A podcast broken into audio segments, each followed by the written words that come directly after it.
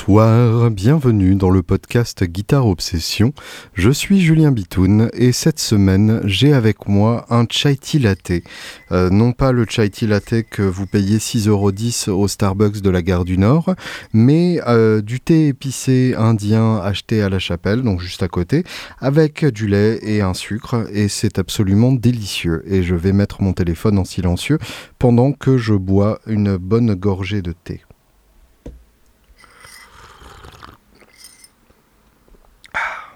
Bonsoir, comment allez-vous? Ça me fait très plaisir de vous retrouver pour euh, un épisode solo, une fois de plus puisque euh, je n'ai personne avec moi, mais c'est bien aussi comme ça. Euh, moi, je m'éclate à le faire.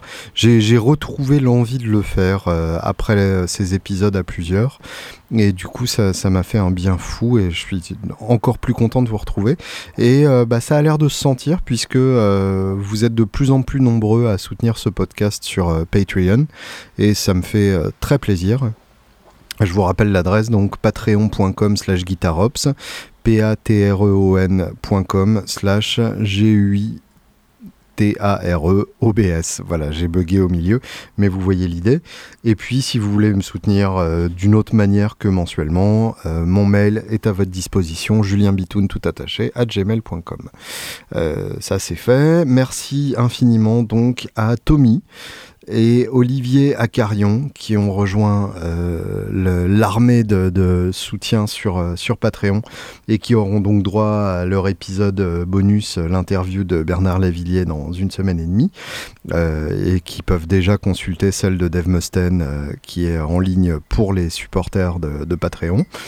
Et merci du fond du cœur et de mon infinie gratitude, oui merci de mon infinie gratitude à Anna Stéphane qui est euh, un soutien euh, de très longue date, euh, une femme avec qui j'ai partagé mes bandes d'école à, Sciences Po. Nous avions un cours de déco ensemble un cours d'écho, hein, non pas un cours de déco, même si à Sciences Po, de toute façon, le, la, la, grande variété des cours fait que finalement, avoir un cours de décoration n'est pas si impossible que ça.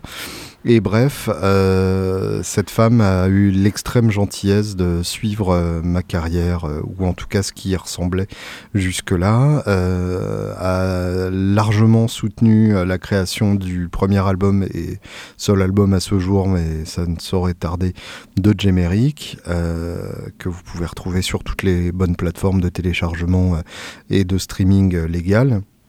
Euh, vous cherchez donc J.me2rick et euh, ça reste encore un album dont je suis extrêmement fier et puis qui nous a soutenu encore pour, euh, pour Chicken and Waffle, enfin voilà, qui est toujours présente et qui, qui vient de rejoindre les, les soutiens Patreon. Et et que je remercie au passage. Euh, vraiment, euh, merci beaucoup et, merci. Hein, je, suis un peu ému et je ne sais pas quoi dire de plus. Donc voilà, on va passer directement à ce que j'ai à, dire d'autre. Merci aussi à Spruce Effects. Alors Spruce Effects, vous avez sans doute vu passer la, vidéo de ma démo euh, du, de, de, la Giganteum Drive, Giganteum, je ne sais pas comment ils prononcent ça en Amérique euh, du, Nord. Mais en tout cas, Spruce Effects, donc, euh, c'est une, marque américaine euh, de San Francisco. Et bah, j'ai vraiment flashé sur, sur deux de leurs pédales. donc la Giganteum Drive qui propose d'un côté du germanium, de l'autre côté du, silicium, et la Lichen Fuzz Overgrowth qui reprend donc un des deux côtés et euh, qui, euh, qui rajoute un boost à ça. Donc euh, vraiment des, très très chouettes pédales. Et là où ces gens-là sont vraiment des, des, gens fantastiques, c'est que bah, ils ont ils, ont aimé euh, ma démarche euh, de vidéo et de podcast. Et du coup, à toi, auditeur du podcast, si tu commandes chez Spruce Effects, eh bien, ils t'offrent les frais de port. Ce qui, depuis euh, la baie de San Francisco, est quand même un cadeau plutôt sympa. Donc n'hésitez pas euh, à les contacter de ma part, euh, d'autant plus que moi du coup ça ressurgira positivement sur, euh, sur mon activité et ça leur montrera qu'ils ont bien raison de soutenir le meilleur podcast de guitare d'Europe, peut-être. Éventuellement. pas mal de nouvelles choses dans, dans, ma vie, pas mal de belles perspectives. je ne peux pas vous dire grand chose de plus pour l'instant, mais il va y avoir beaucoup de changements et que du changement hyper excitant. Voilà, je vous développerai tout ça quand je serai en mesure de le faire, mais en tout cas, sachez que les mois à venir vont être très intéressants dans la galaxie bitounesque. Mon Dieu, je viens de m'entendre parler, c'est une horreur. Euh, je suis désolé de cet accès de, mégalonanie subite. Euh, oui, mégalonanie, c'est quand on est un, nain et qu'on pense être euh, gigantesque. Voilà, c'est un terme qui est, qui est assez peu souvent utilisé dans notre monde euh, politiquement correct, mais qui, mais existe sans doute euh, vraiment, ou probablement pas. Euh, eh ben, écoutons un peu de musique pour commencer, puisque là aussi, de ce côté-là, il se passe pas mal de belles choses, et il y a toujours beaucoup de, jolies musiques qui, se proposent à nos oreilles en ce moment. évidemment, il y a le, nouveau Queens of the Stone Age que euh, j'ai réécouté passionnément entre-temps et dont euh, je vais vous parler euh, en, profondeur et en détail dans, quelques minutes et secondes, puisque a priori si on ajoute suffisamment de secondes, ça finit par faire des minutes. Mais il y a aussi l'album de Rex Brown dont je vous avais parlé, qui tourne en boucle dans mes oreilles en ce moment. Bref, il y a pas mal de, belles choses à se mettre, à se mettre sous la dent. L'album de Lord aussi, Mélodrama, euh, qui, est, vraiment euh, très très réussi, euh, la preuve qu'on peut faire de la musique ultra populaire mais sans pour autant sacrifier ses prétentions artistiques. L'album de Molly Tuttle dont je vous avais parlé, alors comme je m'y attendais, c'est un peu gentillet et c'est pas non plus à la hauteur de quand on l'entend jouer toute seule, mais en même temps il y a un vrai truc intéressant. Donc, euh, donc voilà, ça c'est une belle chose. Mais euh, j'ai envie de vous faire écouter euh, mon, coup de cœur de la semaine, et je vous en parlerai peut-être un peu après. C'est l'album de Probot. et bah, je vous fais écouter ça, tiens, à froid, et je vous explique le principe après. Ice Cold Man, Probot.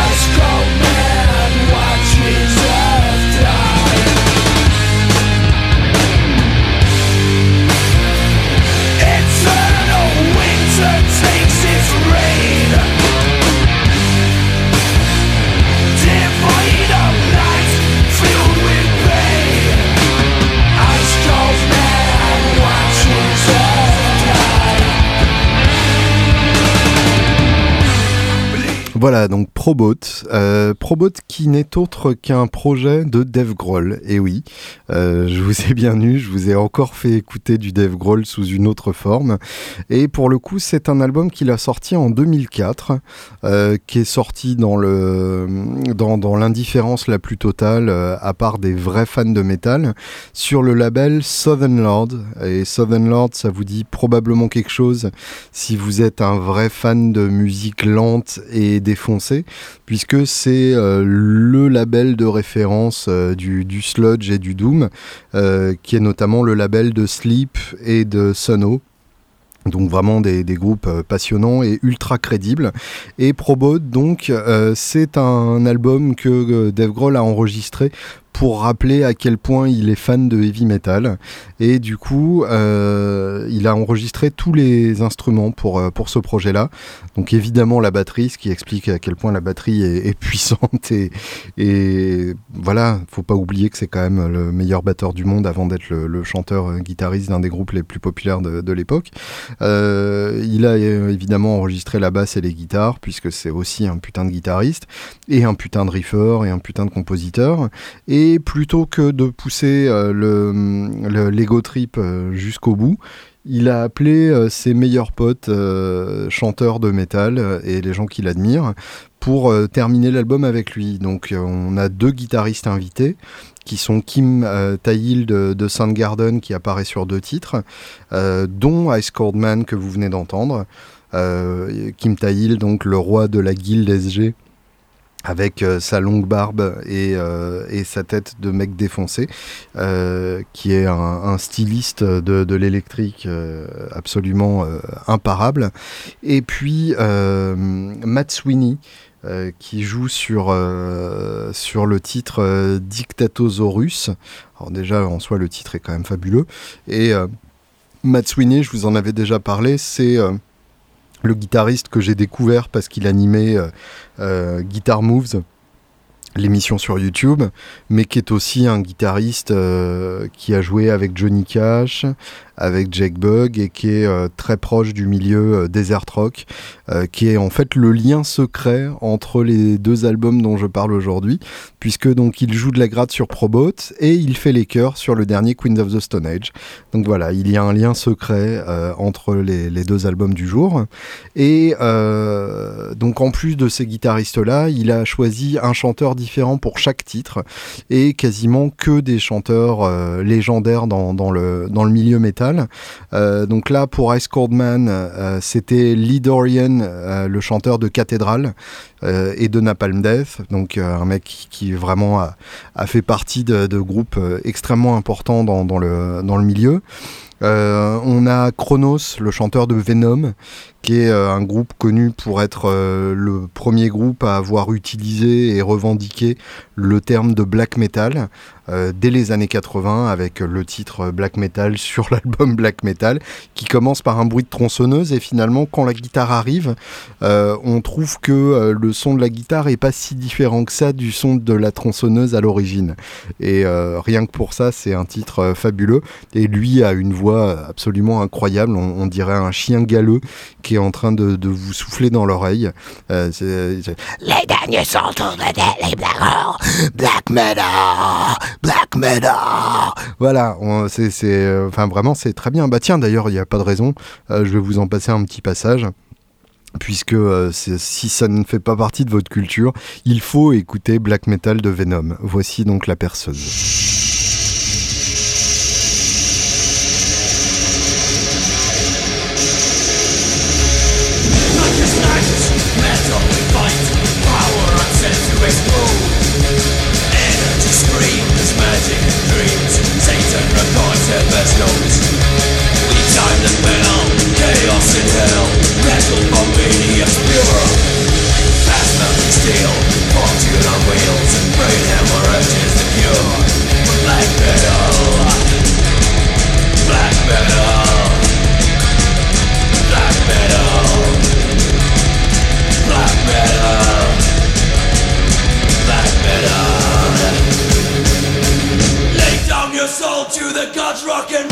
Parmi les autres invités de Probot, on a Max Cavalera, donc le légendaire chanteur de Sepultura, qui a une voix immédiatement reconnaissable, une manière de hurler absolument dingue.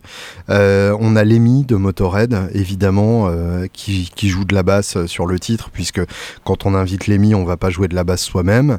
Euh, Mike Dean de Corrosion of Conformity, Kurt Brecht de Dirty Rotten Imbeciles, ça je dois avouer que je connais pas. Wino de Saint Vitus et The Obsessed.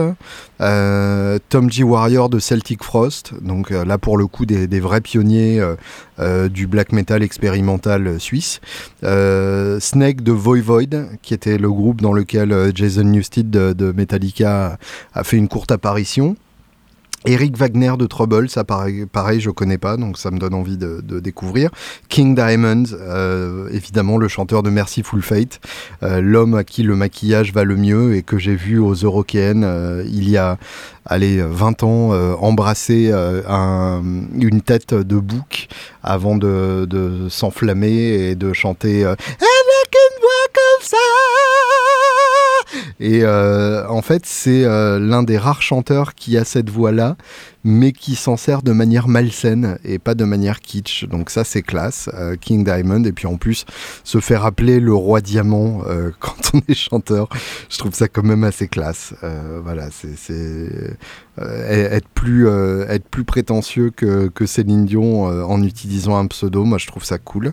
Et il y avait, donc c'était 2004, euh, la grande époque des titres cachés sur les CD, euh, l'époque où vous mettiez euh, un CD d'Alanis Morissette et vous croyez que c'était terminé, mais à la fin du CD, genre un quart d'heure après la fin du dernier titre, eh bien, vous aviez euh, Alanis Morissette qui chantait en a cappella et du coup, vous aviez l'impression qu'elle était entrée dans votre chambre et qu'elle vous regardait en train de vous masturber et du coup, c'était assez gênant.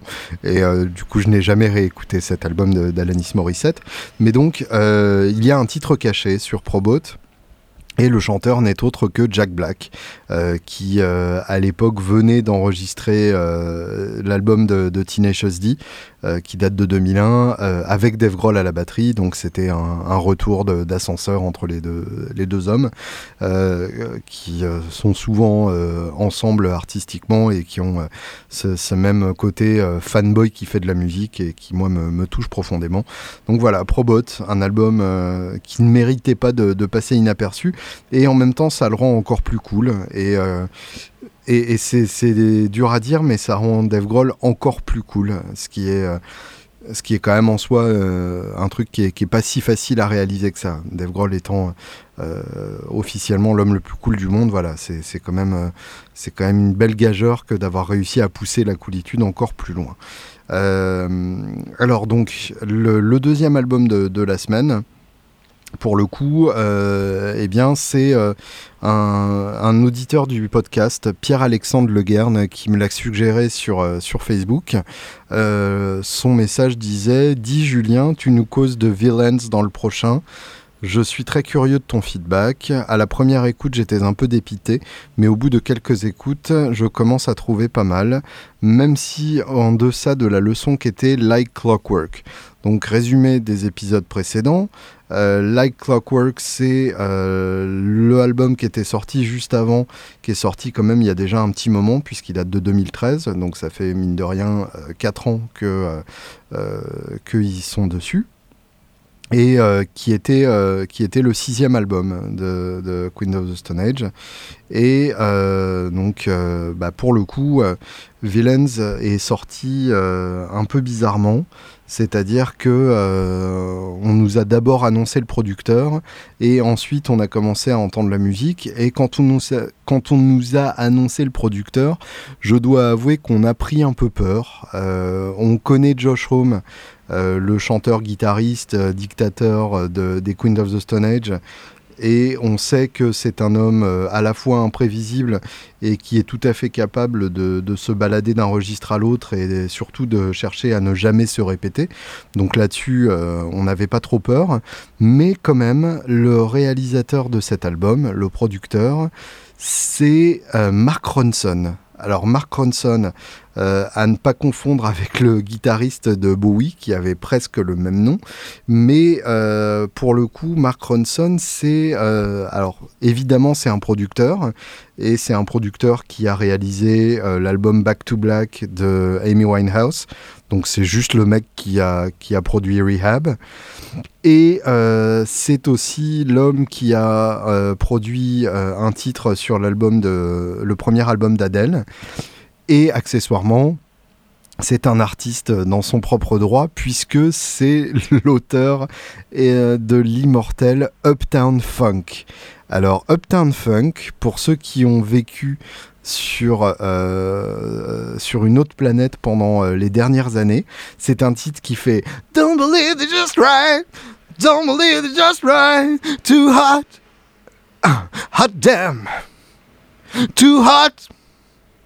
Hot damn! Voilà, l'espace d'un instant, je me suis mis à, remuer du bas du dos dans un mouvement qui n'est pas sans rappeler James Brown dans la troublante dans le troublant érotisme qui se dégageait de mon entrecuisse. Donc voilà, un, titre profondément casse-couille qui l'on a subi sur toutes les ondes de de cette année 2014 euh, et euh, qui nous a valu euh, plein de clones et plein de copies et surtout qui nous a valu de l'entendre dans 14 films et dans 70 séries télévisées pour signaler un moment d'enthousiasme. Voilà, donc c'est insupportable et tant mieux. donc Mark Ronson avec les Queen of the Stone Age, on aurait pu penser que c'était un désastre et finalement c'est un putain de chef-d'œuvre. Euh, je vous fais sans plus attendre écouter un extrait. Je vous avais déjà fait, euh, fait écouter euh, le titre The Way You Used to Do qui avait été balancé en, éclaireur un mois et demi avant la, sortie de l'album. Mais là, du coup, vu que tous les titres ont été dévoilés, j'ai envie de vous en faire écouter un autre et ce sera Head Like a Haunted House. qui est le cinquième titre de, cet album qui en compte neuf. Euh, et pour le coup, euh, un de mes titres préférés et un des titres les plus bizarres de cet album. Enjoy.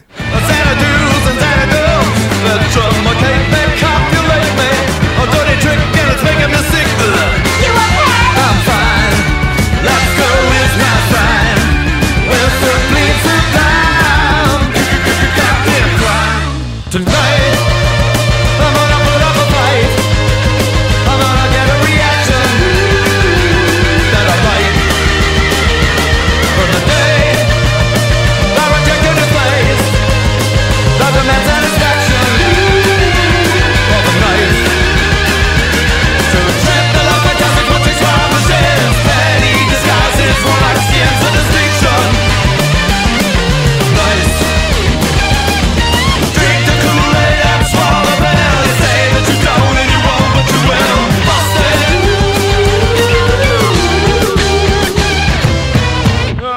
Voilà, donc un premier extrait du nouveau Queen of the Stone Age, euh, l'album Villains. Et euh, bah, cet album, donc, euh, j'ai eu la chance de l'écouter un peu avant sa sortie officielle pour un article qui est dans le, dans le Guitare Extrême qui est en kiosque à l'heure actuelle. Et bah, pour le coup, c'est un album que j'ai mis beaucoup de temps à aimer. C'est-à-dire qu'au départ, euh, j'ai trouvé que euh, la prod me plaisait pas du tout. Justement, ce côté euh, Mark Ronson, c'est-à-dire que la batterie est quand même très synthétique. le côté dansant et, un peu et pas forcément quelque chose qui me, qui me touche tant que ça. C'est-à-dire que, euh, je, ne suis pas forcément un grand danseur et euh, j'aime bien écouter de la musique euh, qui me fait voyager plutôt que qui me donne envie de, bouger mon boule. Et en général, quand ça groove un peu trop, ça a tendance à m'emmerder du côté Eh, vas-y, danse Eh, vas-y, danse de, ce, mec qui te tape un peu sur, sur l'épaule en te disant de, de danser. Donc, donc, pour le coup, j'ai mis un peu de temps à rentrer dedans. En plus, avec des, synthés euh, très modernes, euh, le côté, euh, le côté Moog qui est revenu très à la mode et qu'on entend sur beaucoup de, productions. Et du coup, je me suis dit, bah ça y est, ils se sont vendus pour pour exploser, puisque les, Queen of the Stone Age avec cet album jouent beaucoup. je, je, pense que vous réalisez bien. D'une part, on a une exposition médiatique qu'ils n'ont jamais eu auparavant. Euh, il y a des pubs euh, partout, on en a même vu euh, sur des kiosques parisiens.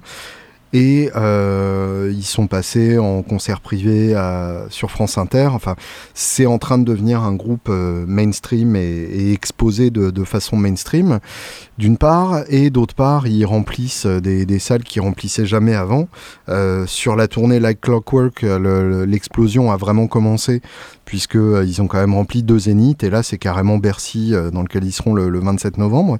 Donc il y a un changement d'échelle qui, euh, est ce qu'on appelle un make or break moment, c'est-à-dire le moment où soit on transforme l'essai, soit on s'effondre euh, lamentablement comme une otarie bourrée à la bière, et euh, on disparaît au au chapitre des groupes qui ont eu euh, leur moment de gloire. Mais euh, je crois que euh, les Queen of the Stone Age sont beaucoup plus malins que ça et ont réussi à surprendre à la fois leurs fans et les gens qui ne les attendaient pas forcément là, avec, avec un album qui finalement est l'album parfait qu'ils auraient pu sortir. C'est-à-dire que on revient à ce qui faisait le charme de Hera Vulgaris, qui était l'album avant Like Clockwork, qui était sorti en 2007. Autant vous dire donc qu'ils prennent plutôt leur temps entre les albums. Euh, et euh, on, retrouve ce côté malsain, bizarre de, de Era Vulgaris et plutôt dansant de Era Vulgaris, qui était l'album vraiment le plus, euh, le plus sexy du groupe.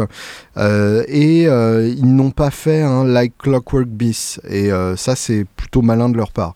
Effectivement, je, je rejoins Pierre-Alexandre Le Guern pour dire que Like Clockwork était une véritable leçon. C'était l'album que Bowie euh, aurait pu sortir. C'était euh, une merveille à la fois gothique et, métal, qui, était, qui, était un chef-d'œuvre de songwriting et d'interprétation et d'arrangement, avec des sons de gratte à tomber par terre. Enfin, vraiment un, putain de grand album. Et en même temps, bah, ils ont eu l'extrême bon goût de ne pas refaire le même album. Et ça, euh, c'est une marque d'intelligence de leur part. Et euh, je ne peux qu'apprécier ça. Et, il y a une recherche artistique qui, ne s'arrête pas et ça c'est vraiment quelque chose de, très appréciable.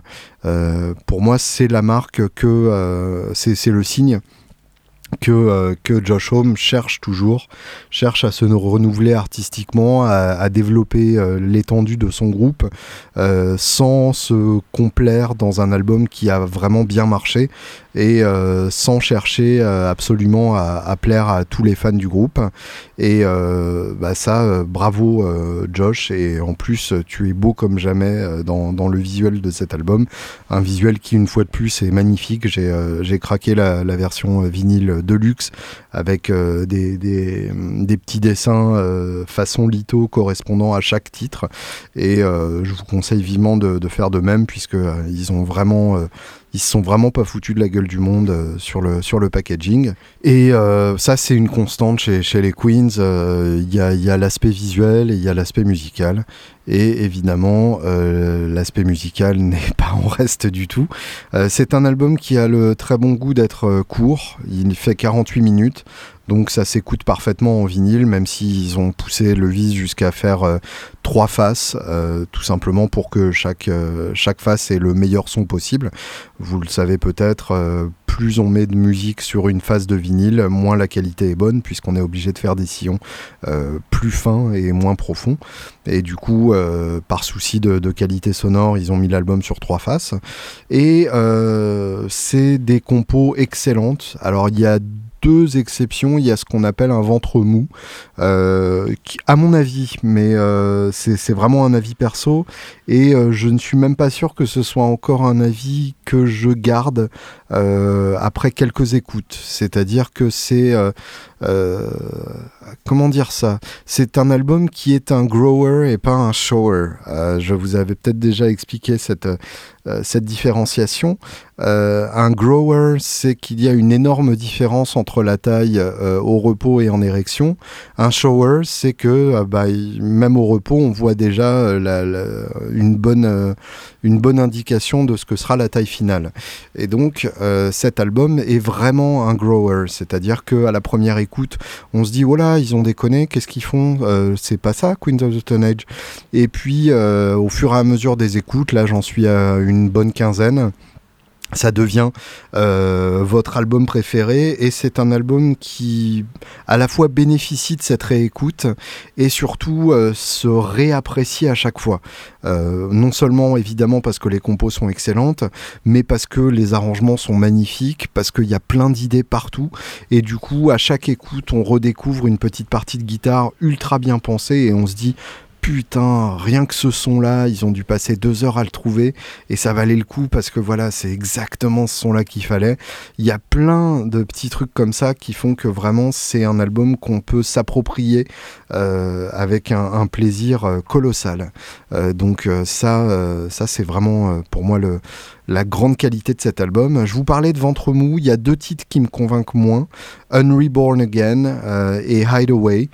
Euh, je vois, je crois où ils veulent en venir, mais à mon avis, c'est des compos un tout petit peu moins bonnes que, le reste de l'album. Ce qui sous-entend que le reste de l'album est un putain de chef-d'œuvre, et oui, c'est exactement ce que je pense. Euh, on commence par Fit Don't Fair Me, avec une intro un peu angoissante, avec des, voix et des guitares perdues dans la réverb. on ne sait pas trop sur quel pied danser pour faire un, jeu de mots absolument brillant, euh, puisque le titre euh, Fit Don't Fermi, donc c'est euh, Pied ne m'abandonnez pas. Donc on ne sait pas sur quel pied danser. Mon Dieu, que cet homme est lol. Et oui, vous ne l'avez pas vu, mais en disant que cet homme est lol, j'ai remué mes deux points, euh, tel un enfant en bas âge en, train de souiller sa couche. Euh, donc Fit Don't Fermi, qui commence bizarre et puis qui part ensuite avec un, un, gros riff et euh, une batterie disco et en même temps un refrain avec tellement de grave que ça remue les boyaux de l'enfant en bas âge suscité.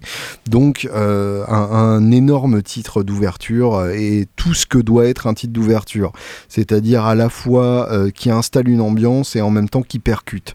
Euh, souvent les groupes font l'un ou l'autre, là ils se démerdent pour faire les deux d'un coup, donc comme ça c'est fait.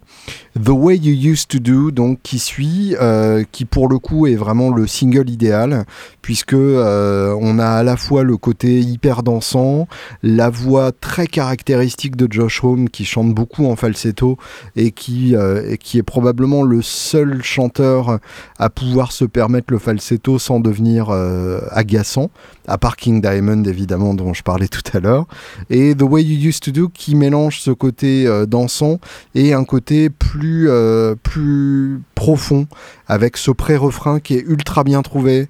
avec un petit arpège de guitare. Enfin, il y a, y, a vraiment, y a vraiment de quoi bouffer quand on, quand on aime écouter les titres plein de fois.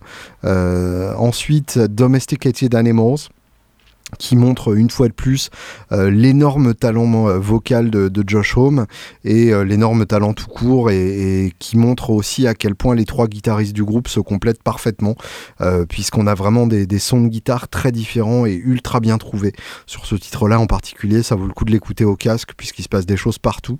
les trois guitaristes, donc Josh Home lui-même évidemment, qui était guitariste de Chaos à l'origine et qui ensuite a monté Queen of the Stone Age.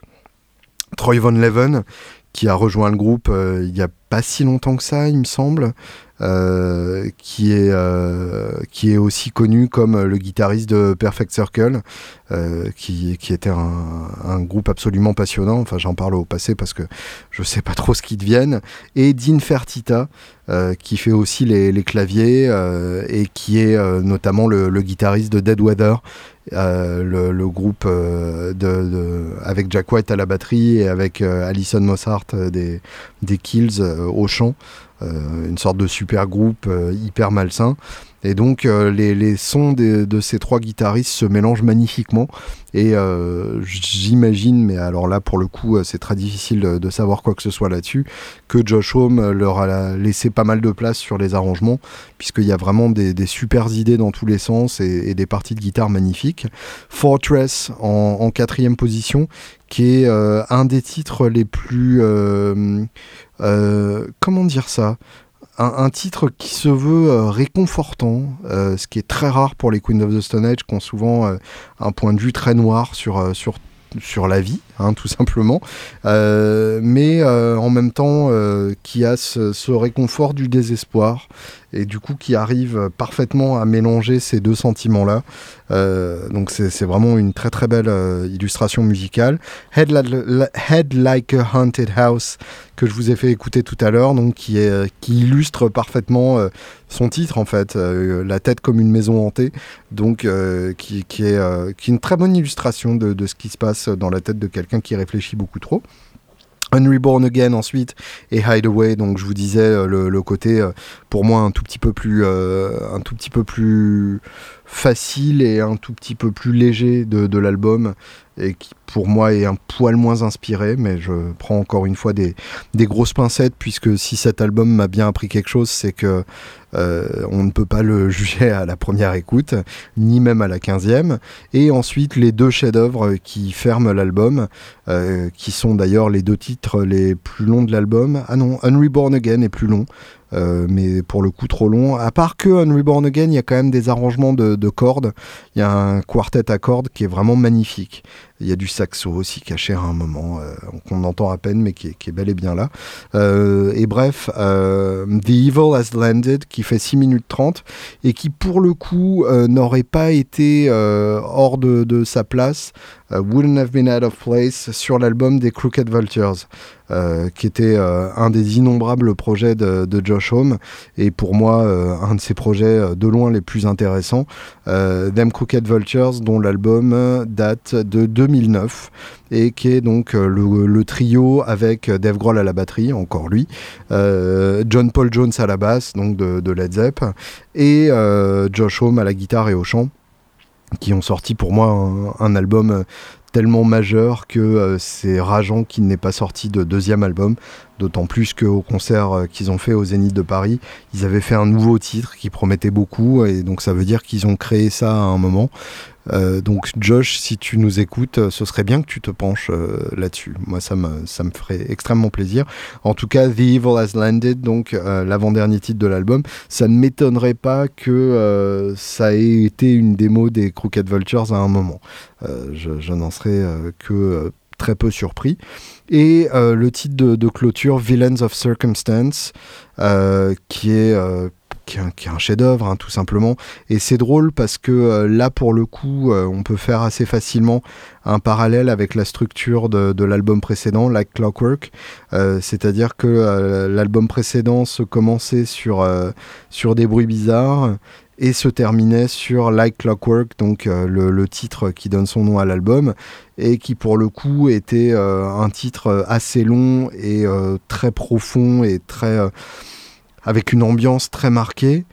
Et euh, bah là, on se termine sur euh, Villains of Circumstance, qui encore une fois reprend le, titre de l'album, donc Villains, euh, et qui est un des titres les plus longs et surtout un de ceux avec l'ambiance la plus, la plus profonde, la plus sombre et la plus belle, avec une une intro à la ligne de basse qui n'est pas sans rappeler Take a Walk on the Wild Side de, Lou Reed, avec euh, Josh Home qui vient poser sa voix comme ça. Encore une fois, euh, Mark Ronson justement a cet avantage de, la culture pop et du coup c'est mettre en avant une voix, c'est c'est diriger une prise de voix jusqu'à arriver à un truc absolument magnifique et c'est des vraies performances vocales. Hein. Pour le coup, quelque chose qu'on avait qu'on avait pressenti sur la Clockwork mais qui qui éclate vraiment au grand jour avec Villains et, euh, euh, qui part ensuite euh, dans, un espèce de,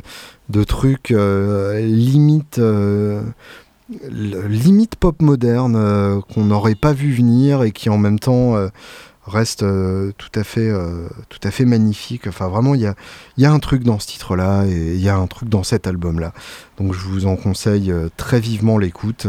Et je vous conseille donc comme je vous disais de, vous le procurer en, vinyle, euh, de préférence l'édition de luxe parce que euh, bah, ils se sont pas foutus de la gueule du monde.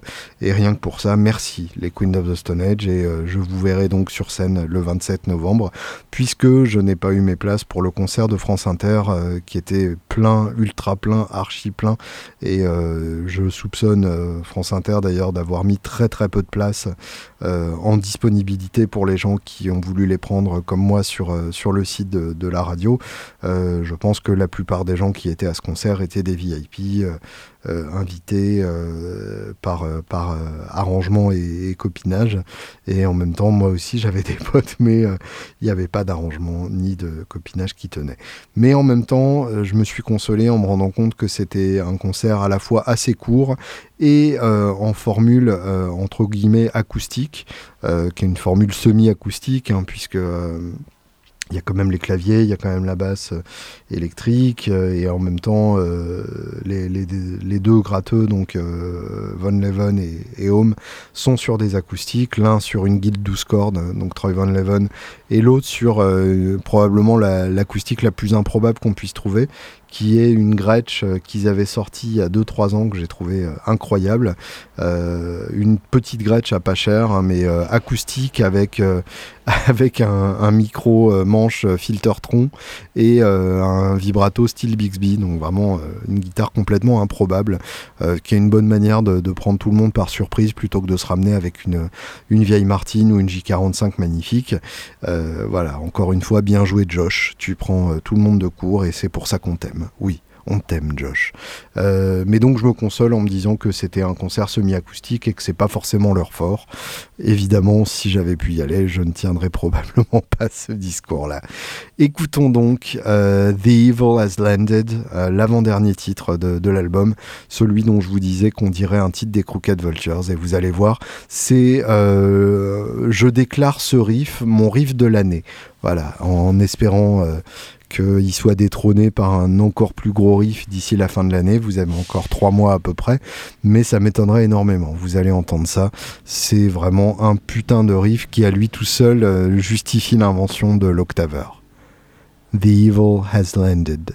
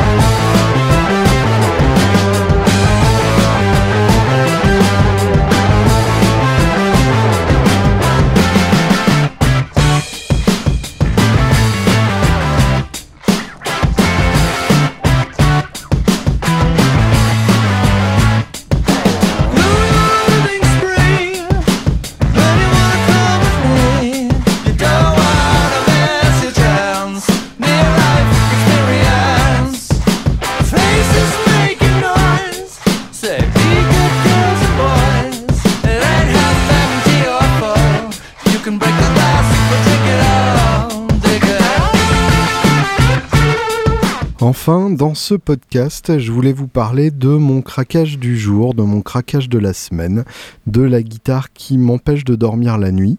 Et euh, comme par hasard, eh bien, j'ai reçu euh, un mail d'un auditeur de, ce podcast euh, qui me poussait dans cette direction-là. Donc, je trouve ça assez chouette quand il y a cette espèce de d'harmonie de, totale entre ce dont je veux parler et ce dont vous voulez que je parle.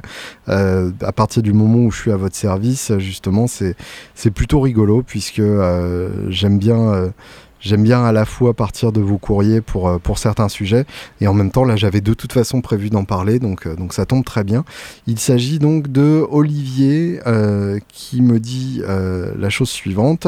Bonjour Julien, tout d'abord merci pour ce podcast que j'ai découvert récemment. J'écoute les différentes émissions avec un grand plaisir. C'est génial d'avoir un espace comme ça, liberté de parole et franchise dans le contenu. Au moins il y a une vraie personnalité et une vraie proposition dans les discussions. Bref, je me régale. Merci. Merci beaucoup Olivier. Euh, j'en profite hein, pour dire, euh, je ne suis pas au-dessus des compliments. C'est-à-dire que euh, vous vous dites peut-être que euh, ça ne me touche pas, en fait ça me touche toujours. Donc euh, ça, m'encourage aussi et ça fait toujours très plaisir. Objet de mon mail, une question concernant les Epiphone Casino. Étant à la recherche d'une seconde électrique en complément d'une bonne Strat HSS avec micro Bernuckle, je me suis orienté vers des guitares au caractère marqué et j'ai bien flashé sur les casinos avec P90. Je m'étonne cependant de la pauvreté dans l'offre de ce type de guitare hollow body. Autant les copies de 335 pullules, autant les alternatives type 330 sont vraiment restreintes. J'ai du mal à comprendre pourquoi, il y a quand même un sacré potentiel. Les sons crunch sont fabuleux fabuleux, oui, complètement, à la fois fabuleux et qui donne envie de fab, fab, fab. J'ai repéré en une prétendante possible une Peerless Songbird ou des Aria Pro 2 TA40, mais peu d'écho sur le net là-dessus. Est-ce que ça vaut le coup également de chercher les modèles euh, Lennon Casino? Pour la différence de budget, je peux upgrader la casino de base avec des micros d'Aguet. Son interview n'est pas tombée dans l'oreille d'un sourd. Et comment? Bref, est-ce que tu aurais un conseil à me donner? Budget entre 500 et 1000 euros, voire légèrement plus si coup de cœur, sur ce type de guitare. Ce serait peut-être un sujet sympa à traiter dans l'émission. Bah voilà, t'as vu. Pourquoi aussi peu de type 330 alors qu'il y a un bon potentiel pour le rock, il me semble? Merci d'avance en tout cas, musicalement, Olivier. Arrêtez de signer musicalement. C'est absurde, vous venez de parler de musique, donc on sait que vous êtes passionné de musique. Euh, merci d'avance en tout cas Olivier, ce sera suffisant, c'est pas la peine. D'ailleurs je vais relire la je vais relire cette lettre en, enlevant musicalement. Donc bonjour Julien, tout d'abord. Non, je déconne. Euh, merci Olivier pour, euh, pour ta missive. Et effectivement, j'ai durablement flashé sur une putain d'ES 330. Alors je m'explique. La ES 330, ce n'est pas une évolution de la 335, c'est un animal complètement différent. C'est-à-dire que vous avez la 335, vous avez la 345 qui est la version avec Varitone et vous avez la 355 qui est la version avec euh, Varitone et euh, appointement euh, d'une custom, c'est-à-dire le binding autour de la tête, les repères en parallélogramme, enfin en split. donc voilà. Tout ça, c'est vraiment euh, le même type de guitare avec des, décorations et des, appointements différents. La 330 change tout ça radicalement pour trois raisons majeures. D'une part, c'est une guitare complètement creuse, contrairement à la 335 qui a une poutre centrale qui fait que du coup le son ne circule pas dans toute la caisse. Et c'est euh, d'ailleurs euh, la, grosse grosse différence qui fait qu'une 335 sonnera très différente d'une 330. Euh, deuxième différence, et qui elle aussi est très visible, et qui contrairement à la première est très visible, ce sont les P90, euh, les micros. Donc en général, c'est des humbuckers sur les, sur les 335, surtout que l'avènement de, la 335 coïncide à peu près avec le lancement du humbucker, à, une année près, puisque la 335 a été lancée en 58 et le humbucker euh, en 57. Et la 330 donc a des P90 qui étaient euh, à l'époque chez Gibson considérés comme les micros moins chers, d'où le fait que euh, le chiffre est moins élevé, donc 330 serait une version euh, cheap de la 335, alors qu'en fait c'est vraiment une guitare différente. Et le manche est plus petit, la jonction corps-manche se fait vraiment très tôt, euh, quasiment à la 16e case. Et du coup, euh, c'est, euh, ça, donne vraiment une sensation très différente aussi. On a l'impression d'un, petit diapason. Alors, je crois que le diapason est le même, mais par contre, effectivement, c'est, c'est pas du tout le même, le même accès aux aigus. c'est-à-dire que si vous avez l'habitude de jouer au-delà de, de la 15e case, autant vous dire tout de suite que vous allez vous sentir un, peu, un peu mal et que ça n'est pas vraiment la peine de, de chercher à, à, faire des solos euh, ultra aigus, euh, shreddés, etc. Euh, la guitare ne s'y prête pas du tout. Alors par rapport à ça, la Casino, c'est exactement la même chose. Et pour le coup, bah, c'est vraiment cette correspondance qu'il y a entre, Gibson et Epiphone. Pour la petite histoire, donc Epiphone faisait euh, du, sérieux, euh, de la sérieuse concurrence à, Gibson euh, à partir des années 30 où ils sortaient donc leurs arctop pour concurrencer les, les de Gibson. Gibson a ensuite racheté Epiphone pour calmer la concurrence, c'est radical au moins.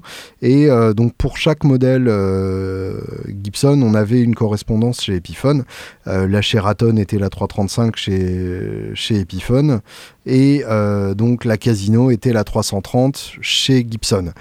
Pourquoi la Casino est beaucoup plus connue à l'heure actuelle que la 330 chez Gibson Tout simplement parce que les artistes qui ont euh, popularisé ce modèle-là ont plutôt joué sur des casinos que sur des 330. Euh, le guitariste le plus connu qui a joué sur une ES 330, c'est Grant Green, qui est un, jazzman qui a un son absolument sublime, euh, à la fois brillant, riche, euh, un peu sombre comme il se doit dans la tradition euh, jazz, mais avec le snap d'un vrai guitariste de blues. C'est un guitariste dont j'aime autant le son que le jeu, et je ne résiste pas d'ailleurs à l'envie de, vous faire écouter un, un, petit passage d'un de ses titres.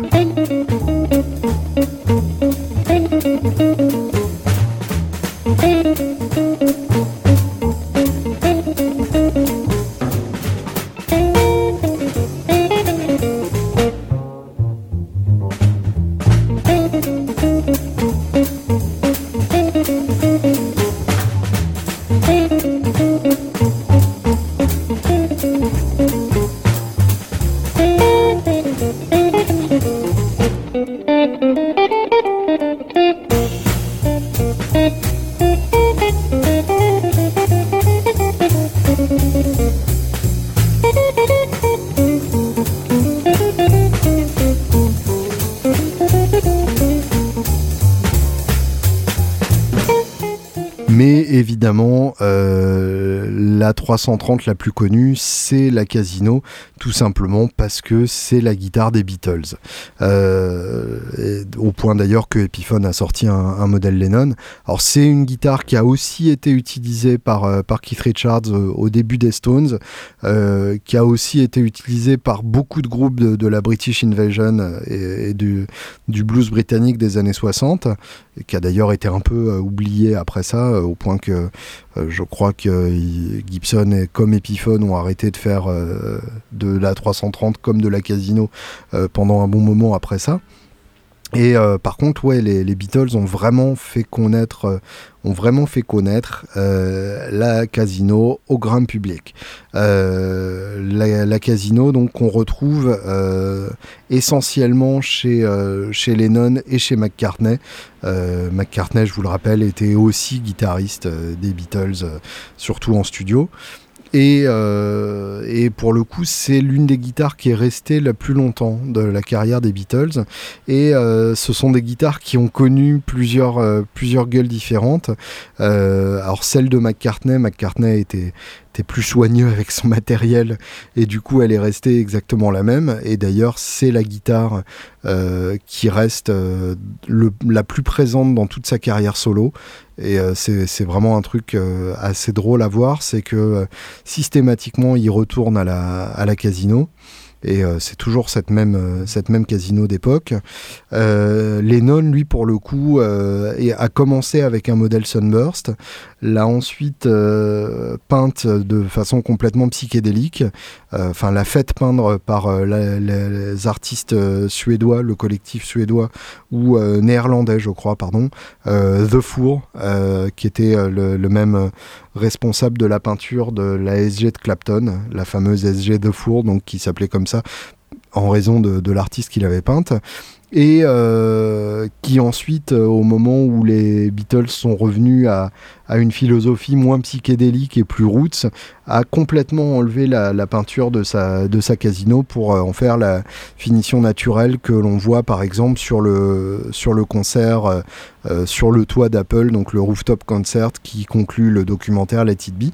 Euh, et d'ailleurs, sur l'album Let It Be, on entend très bien la casino, euh, puisque souvent on se dit les Beatles, c'est une Rickenbacker ou une Gretsch dans un AC30, et ça en fait c'est vraiment le son des premiers albums.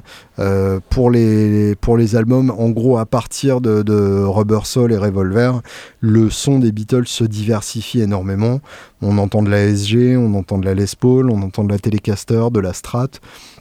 Et donc on entend euh, cette casino souvent dans un bassman euh, Silverface euh, poussé jusqu'au crunch. euh, et c'est une combinaison qui marche de façon absolument redoutable. Euh, et Lennon euh, continuera d'ailleurs d'utiliser sa casino pendant, pendant quelques années après, mais McCartney reste vraiment le, plus fidèle à, sa casino, et je pense que c'est celle qu'on entend sur le solo de Maybe I'm Amazed, qui est pour moi l'un des plus beaux sons de guitare jamais enregistrés. et il y a vraiment un son très reconnaissable de la, de la 330, tout simplement grâce à l'air qu'on trouve dans, dans cette guitare. Euh, bêtement, euh, c'est une guitare euh, creuse, donc il y a vraiment un, son particulier de, de, la guitare creuse. Bêtement, c'est c'est une guitare qui a plus en commun avec une 175 qu'avec une 335, mais qui est même encore un animal différent, puisque la 175 c'est généralement des humbuckers, en tout cas pour les, pour les modèles les plus prisés. Mais du coup, c'est encore autre chose. Et il y a euh, un son particulier de ce petit manche aussi. Le manche rallongé euh, à partir de 68 sur la 330 gâche un peu euh, le, design de la guitare. Et on a un côté.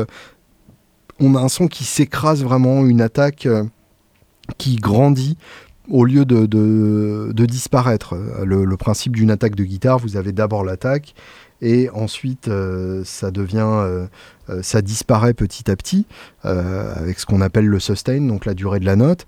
Alors qu'à l'inverse pour le coup on a vraiment cette impression avec la, la casino que d'abord ça apparaît petit à petit et que la note devient énorme avec un côté très flûté. Donc c'est vraiment c'est un très très beau un très très beau modèle et un très très beau son.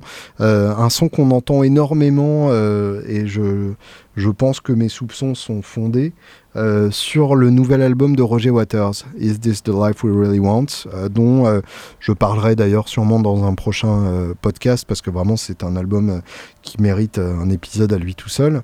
Et on retrouve vraiment ce, ce, son très écrasé et c'est probablement pas par hasard puisque c'est Nigel Godrich qui a produit l'album et il a aussi produit euh, l'album Chaos and Creation in the Backyard de Paul McCartney. Donc ce n'est pas impossible que Godrich, voyant McCartney euh, tirer des sons aussi particuliers de sa casino euh, et décider de s'en craquer une qu'il utilise sur l'album de euh, Roger Waters. C'est purement euh, ma suspicion et ma petite théorie du complot, mais je pense qu'elle est largement fondée et en tout cas on reconnaît vraiment euh, ce son qui s'écrase euh, de, manière manifeste. Euh, pour répondre à l'une des questions qu'Olivier me pose dans son mail, il n'y a pas beaucoup de, de casinos ou de 330 sur le marché, tout simplement parce que ce sont des guitares qui ne sont pas évidentes à envisager. C'est-à-dire que ça marche très bien en crunch comme tu le dis, mais vu que ce sont des guitares complètement creuses, dès qu'on joue très fort ou avec beaucoup de gains, euh, ça part complètement en feedback, en larsen et en sucette, euh, dans cet ordre-là généralement. Et du coup, euh, ce sont des, chevaux fous qui doivent être euh, domestiqués par leur maître. Et évidemment, euh, c'est pas toujours facile en tant que guitariste de, domestiquer une guitare creuse. les jazzeux le font avec les arctop, mais justement, vu qu'elle n'a pas un look d'arctop traditionnel, on ne l'envisage pas comme ça. Et en même temps, c'est une quart de caisse, pas une demi-caisse, donc le son n'est pas le même. Donc c'est vraiment une guitare trop euh, le cul entre deux chaises et trop particulière pour être euh, largement répandue.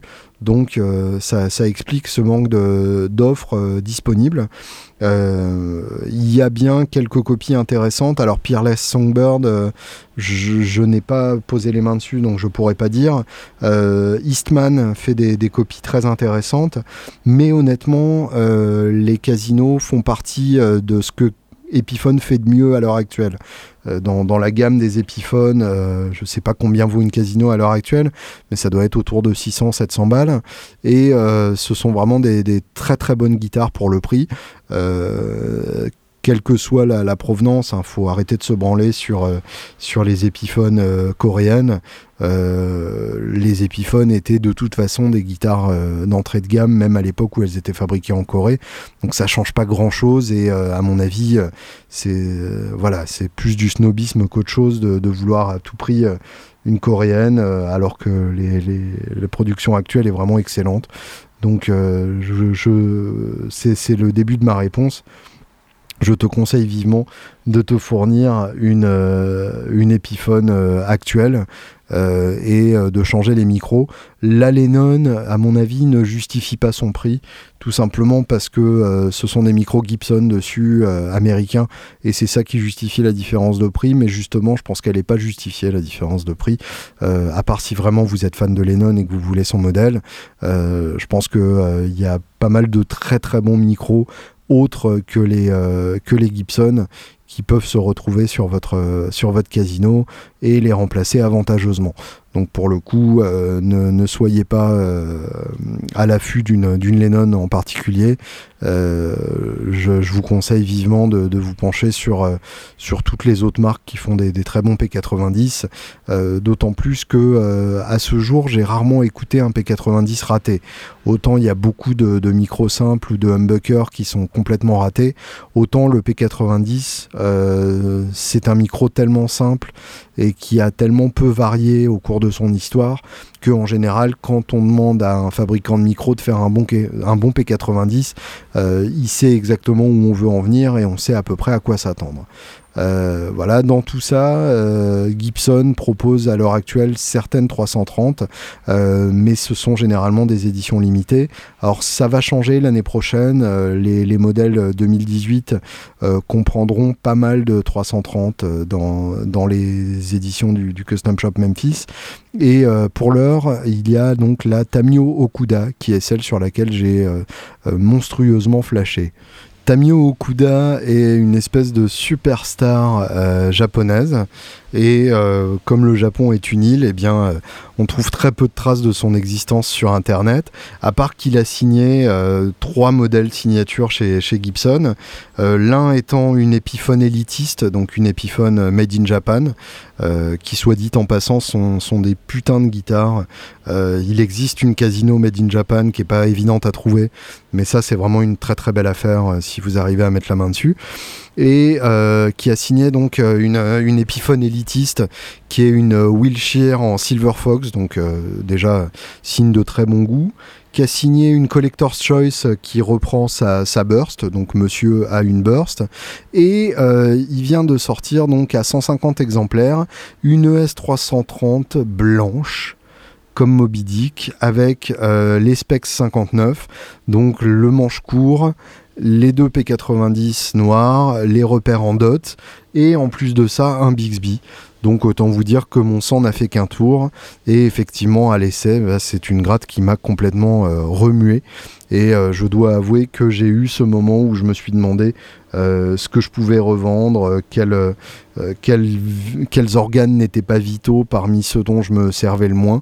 Bref, ça m'a complètement retourné. Et il n'est pas exclu que la petite rejoigne mon cheptel un jour. en tout cas, celle-là est bien parce qu'elle est blanche avec un P90 noir. Et du coup, elle sera assortie à ma Collings. Et j'aime bien quand mes guitares sont assorties. C'est mon côté, euh, mon côté homme qui aime ranger. Euh, ça permet que mes guitares sont tellement bien euh, reconnaissables et se ressemblent tellement qu'elles sont bien rangées. Donc voilà, c'est mon craquage de, la semaine, mon craquage du mois. Et je me calmerai peut-être, hein, comme je me suis calmé sur la strat, mais ça fait très longtemps quand même que j'ai envie de, 330. Et euh, c'est vraiment une gratte qui, me, qui me fait complètement flasher. Alors après, dans l'idéal, ce que j'aimerais bien, et euh, ça, si jamais vous entendez parler euh, euh, d'une affaire du genre, ce serait une 330 avec un seul micro, puisqu'ils ont sorti quelques modèles de 330 mono micro, qui pour le coup étaient des, des, guitares où le micro était très bizarrement placé, puisqu'il était au milieu. C'est-à-dire que c'était pas un micro manche, c'était pas un micro chevalet, c'était un micro au beau milieu de la caisse, comme ça. Et donc ça leur donne une, gueule euh, absolument magnifique, ou en tout cas très particulière. Et j'aimerais bien en trouver une comme ça, qui soit suffisamment défoncée pour qu'elle soit pas chère. Euh, tête cassée, ça me dérange pas. Bref, euh, je vous mets en chasse là-dessus. Si vous entendez parler d'un bon plan, n'hésitez pas à me faire signe. En tout cas, quoi qu'il arrive, je vais conclure cet épisode en jouant sur la Tamio Okuda, qui est une guitare qui vraiment m'éclate profondément. Et je vous conseille, si vous voulez écouter de la belle euh, Casino, de vous repencher sur Let It Be Naked, euh, la version euh, expurgée de l'album des, Beatles, où on entend vraiment les sons de gratte et où on profite pleinement du côté lyrique de, la Casino de, de McCartney et de Lennon. Voilà, je vous souhaite une excellente semaine et vous donne rendez-vous à la semaine prochaine. Thank